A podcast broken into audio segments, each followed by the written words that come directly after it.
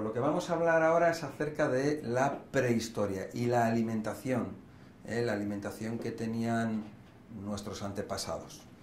Porque nuestros antepasados, muchas veces cuando nos hablan del hombre prehistórico, eh, pensamos que el hombre prehistórico tenemos ese concepto que es que está allí, que es un hombre ahí con pelo largo, parecido al mono, y que está ahí, pues no sé, hace dos mil años, o tres mil, o cinco mil, o muchos años, ¿no? Tenemos ese concepto. Pero ahora vamos a, vamos a aclararlo un poquito más, ¿no? Porque nuestros antepasados, em, nuestros antepasados no son nuestros padres ni nuestros abuelos. Eh, va, va más allá, va más allá de 50 años o de 80 años, ¿no? Nos vamos a remontar millones de años hacia atrás. Y millones de años donde, por ejemplo, tenemos hace entre 6 y 8 millones de años, tenemos a unos señores o unos seres que vivían en aquella época y que no os voy a dar los nombres porque no se trata de dar nombres, de lo que a lo mejor puedo dar alguno, puedo, puedo dar algún nombre, ¿no? pero tampoco quiero, quiero liaros mucho, ¿no? Porque no, no, hay que aprenderse estas cosas de, memoria, pero lo que sí es importante es el concepto, ¿no? Entonces tenemos hace cuatro millones de años, eh, eh, también quiero decir una cosa, ¿no? Porque eh, en la línea evolutiva mm, siempre se ha dicho que, descendemos del mono, ¿no? Entonces, mm, vamos a ver, podríamos decir que, el mono ha viajado con nosotros a lo largo de muchos años y que venimos de un mismo tronco.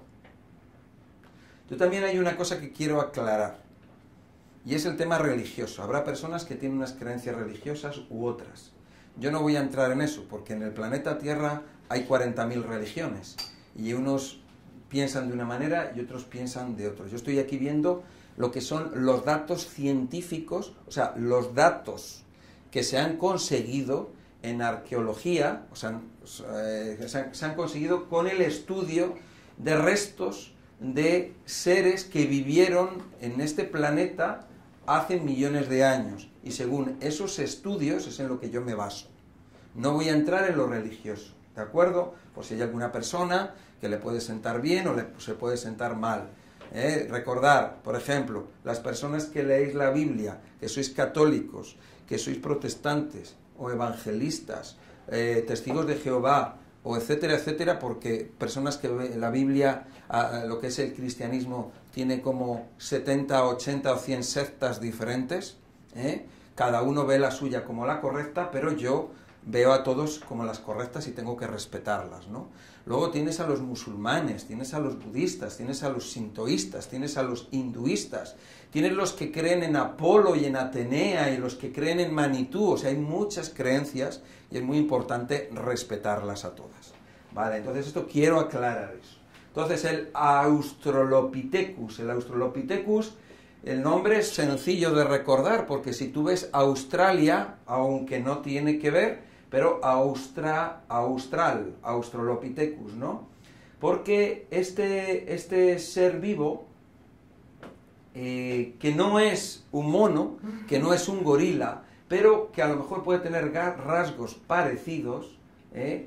Eh, se conservan todavía mm, muchos, se conservan detalles, ¿no? De ellos, ¿no? Por ejemplo, dentales, ¿no? Y los molares tenían un esmalte que era muy grueso, ¿eh?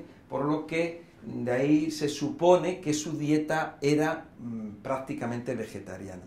Eran bípedos, o sea, andaban con, las dos piernas y eh, ocupaban, eh, ocuparon un hábitat determinado en, en aquellas épocas, ¿no? todo parece indicar que los miembros de esta especie evolucionaron y dieron origen a la especie del Australopithecus afarensis. Estas especies van evolucionando, van... Eh, sí, es una evolución, es un cambio paulatino, es que date cuenta que, es que son millones de años. Entonces, pues esos cambios, nosotros ahora podemos mirar hacia atrás y decir, joder, madre mía, ¿cómo ha cambiado? Pero claro, es que lo que tenemos que, ver es que son millones de años y en esos millones de años han ocurrido muchas cosas, porque, porque estos seres en estos millones de años han pasado por frío, ha habido glaciaciones, ha habido épocas de calor, épocas que nosotros aparentemente no sabemos, las tendríamos que estudiar y cotejar y emparejar para de esa manera pues ver qué es lo que pudo haberle ocurrido a aquella especie, por qué desapareció y por qué evolucionó en otra, por qué vivían en una zona como por ejemplo África y por qué luego se desplazan a otros lugares, ¿no? ¿Eh? Eh, vivían en África entre el 4.200.000 a 3.900.000 vivían en selvas y en zonas de bosque abierto. Eh, la, dieta era vegetariana y, la estatura de 1,40 y unos 30 kilos de peso aproximadamente. Se vivían un poco por las zonas de, de Kenia, lo que es la parte este de África. Después tenemos, lo que sí quiero que, nos demos cuenta es que eh, son vegetarianos, ¿no? Tenemos el siguiente, que es el Kenian, Kenianthropus, o sea, obviamente de Kenia, Kenianthropus, que la dieta era vegetariana, vivía en bosques y en las lindes de los bosques, ahí se sentía más protegido. ¿eh? Los principales yacimientos están en Kenia. Pero aquí estamos viendo, viendo que esos orígenes son vegetarianos, ¿no?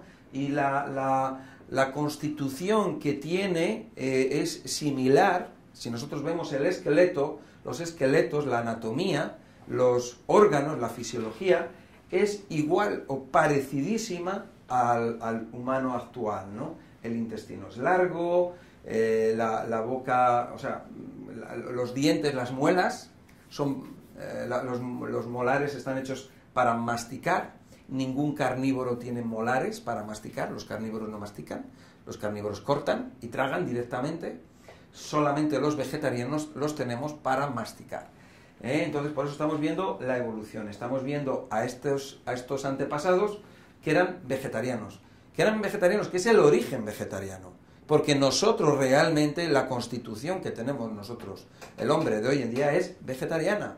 Ahora, el que comamos carne o comamos plástico o comamos piedras, eso es otro asunto.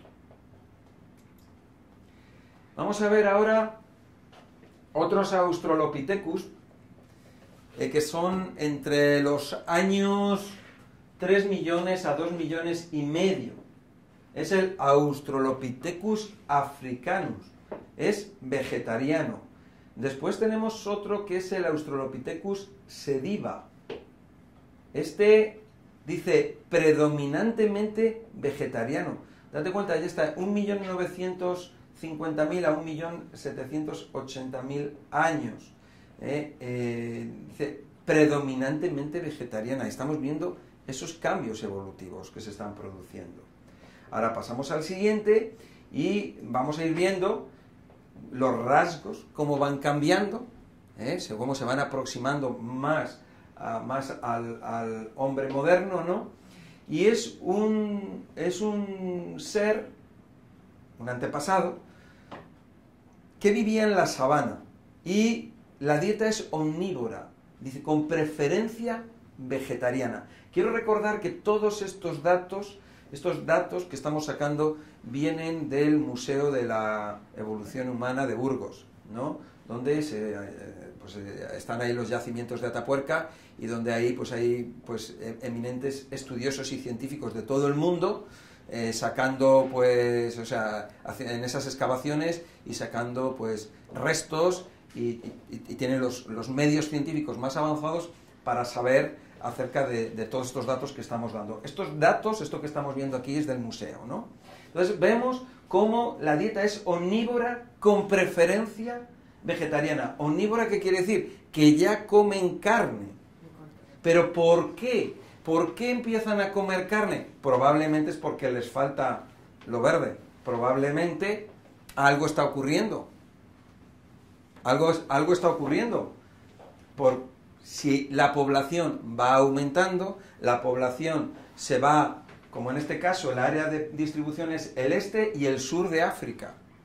Anteriormente los veíamos en el este, ahora ya se van desplazando a otras zonas. En otras zonas, ¿por qué? Porque la población aumenta, la población aumenta y entonces los individuos de, estas, de, esta, de esta población, de estas tribus o de estos grupos, pues, pues van buscando nuevas tierras, ¿no? nuevos lugares para, para ellos, para, para, sobrevivir. Y seguramente llegan a, a lugares como en este caso la sabana. ¿La sabana qué es? La sabana cuando nosotros vemos los documentales, vemos a los ñus y a los leones en estas tierras donde no hay árboles, que hay mucha hierba, ¿eh? Eso es la sabana. Si os dais cuenta, aquí ya se ha desplazado de los bosques donde había mucha fruta y mucho alimento a otros lugares donde quizás ya la, alimentación vegetariana se, se, reduce, la población va aumentando y entonces necesitan comer otras cosas. ¿Qué van a comer? Pues seguramente lo que comen es carroña. ¿Y la carroña qué es? Animales muertos. Animales muertos que esa carne está blandita, es blandita y es fácil de masticar, de tragar y de digerir. Vamos a pasar a otro que se llama el Paranthropus robustus, porque este tenía una dieta vegetariana, estaba en la zona de Sudáfrica. Si nos fijamos en los rasgos que tiene, ¿eh? son unos rasgos que si te das cuenta se aproximan mucho al, hombre, al hombre negro de alguna manera, tiene unas características. Tú ves a un hombre negro con barba ¿eh? y tiene un aspecto, vamos a llamarlo, parecido. Con esto no quiero desprestigiar a nadie, ¿eh? o sea, también se parece a un hombre blanco con barba, también, ¿no? Pero eh, date cuenta que estos pobladores de África, ¿eh? igual que el, hombre negro proviene, proviene de África, nosotros igual, pero por los cambios de temperaturas, de luces, etcétera, las, las las pieles han aclarado o han, se han mantenido oscuras. ¿no? Eh, una característica es que este hombre ya pesaba entre 40 y 54 kilos y una estatura de entre un metro y un metro treinta. ¿eh? Dieta vegetariana, bosque abierto y hace entre 2 y un millón de años. Bueno, ahora aquí tenemos al Homo heidelbergensis 600.000 a 160.000 años. Dieta omnívora. Estatura entre 1,60 y 1,85. Peso de 60 a 100 kilos. Ya vemos aquí que tiene unas características muy, muy parecidas a la del hombre actual. La dieta omnívora. Come de todo, come lo que pilla. Es una cuestión de supervivencia. El hombre tiene que comer Come lo que pilla para sobrevivir. Date cuenta de una cosa, no hay tiendas, no hay frigoríficos, no hay alacenas. El hombre come lo que hay. No se lo sirve el transportista, no baja a la tienda a comer. Él tiene que ir a buscar la comida. Y si no hay comida vegetal, pues probablemente tendrá que comer otra cosa. La población va aumentando ¿eh? y como va aumentando, pues entonces eh, eh, se tiene que, pues, pues claro, ya hay menos alimento. Está en Europa ya. Este hombre ya está en Europa. Ya ha pasado de África, probablemente ha pasado por la zona de Turquía, ha pasado ya a Europa. Así que aquí lo tenemos. ¿Vale? Luego tenemos el Homo florensiensis, ¿no? Este está en Indonesia. Em, hace 18.000 años. Hábitat subtropical. Dieta omnívora. Volvemos otra vez a lo mismo. Come de todo. Come vegetales y come, eh, y come productos, y come huevos, o comerá ranas, o comerá peces, o comerá lo que pille, ¿no?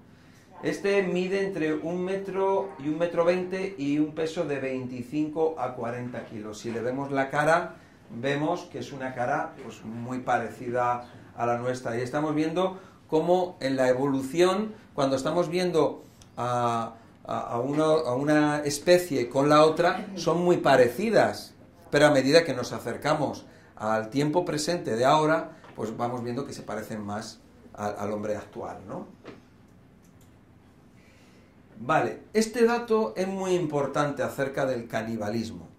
Vale, entonces, em, los restos humanos encontrados en un determinado nivel, en una de las, de las cimas o de las fosas que hay en Atapuerca, eh, dice que es en el nivel TD6, tienen señales de que aquellos homínidos fueron devorados por sus congéneres.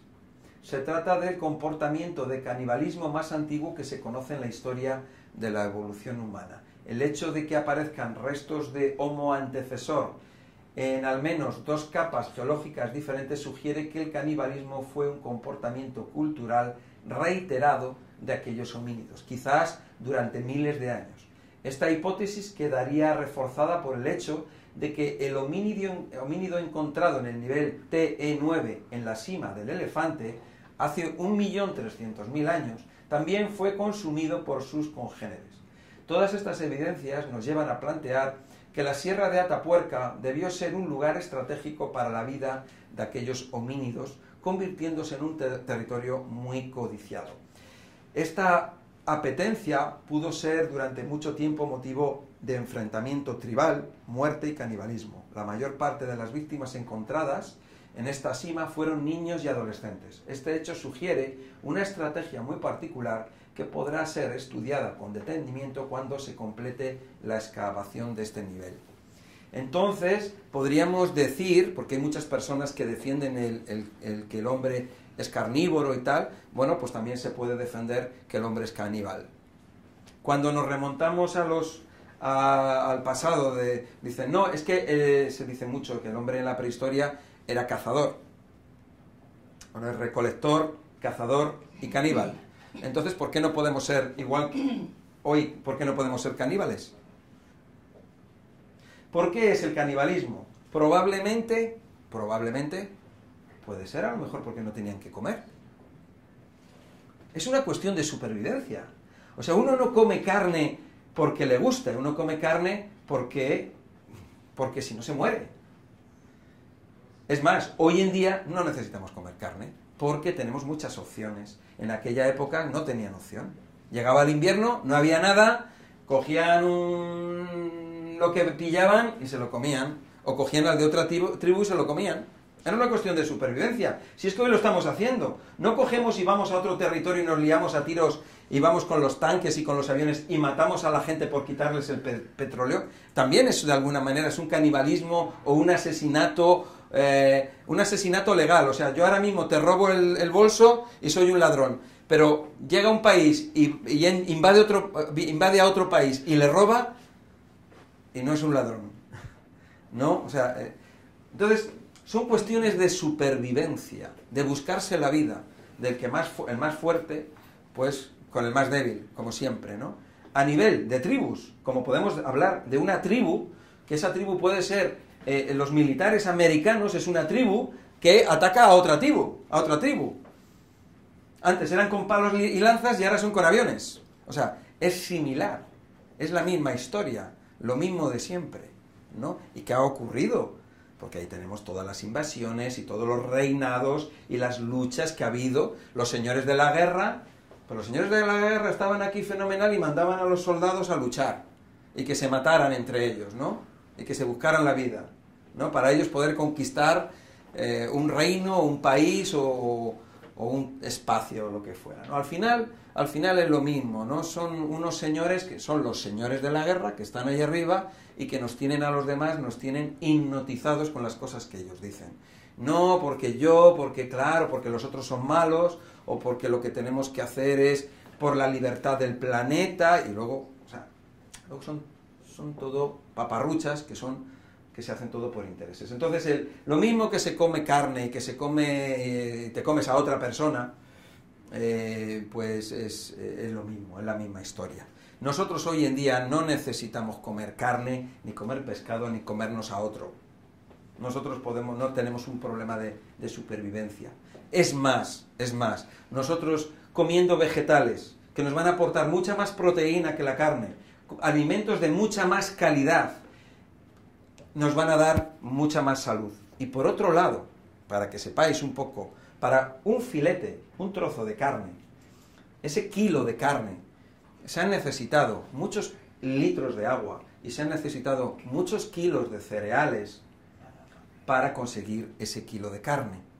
Entonces dices, no, es que con un kilo de carne no. Es que a lo mejor para ese kilo de carne eh, se han necesitado, no sé, 15 o 20 kilos de cereales. Pues tú fíjate la, proporción, o sea, el hambre que hay en el mundo realmente, ¿no? O sea, todo eso que nos cuentan realmente, realmente no es verdad. Además, nosotros no somos carnívoros, porque si nosotros dejamos aquí un montón de frutas y verduras, se nos van los ojos. Pero si tenemos aquí unos conejitos y unos animalitos aquí, por aquí dando vueltecitas y unos pollitos, a ver quién se lo come. No tienes impulso a comértelo. Es más, o sea, es que a ver quién le da el primer bocado, a ver quién que se llena las, los labios de sangre y que le corra la sangre por aquí. No, nos da asco, no somos carnívoros. Nosotros somos vegetarianos por circunstancias. Somos carnívoros o somos caníbales.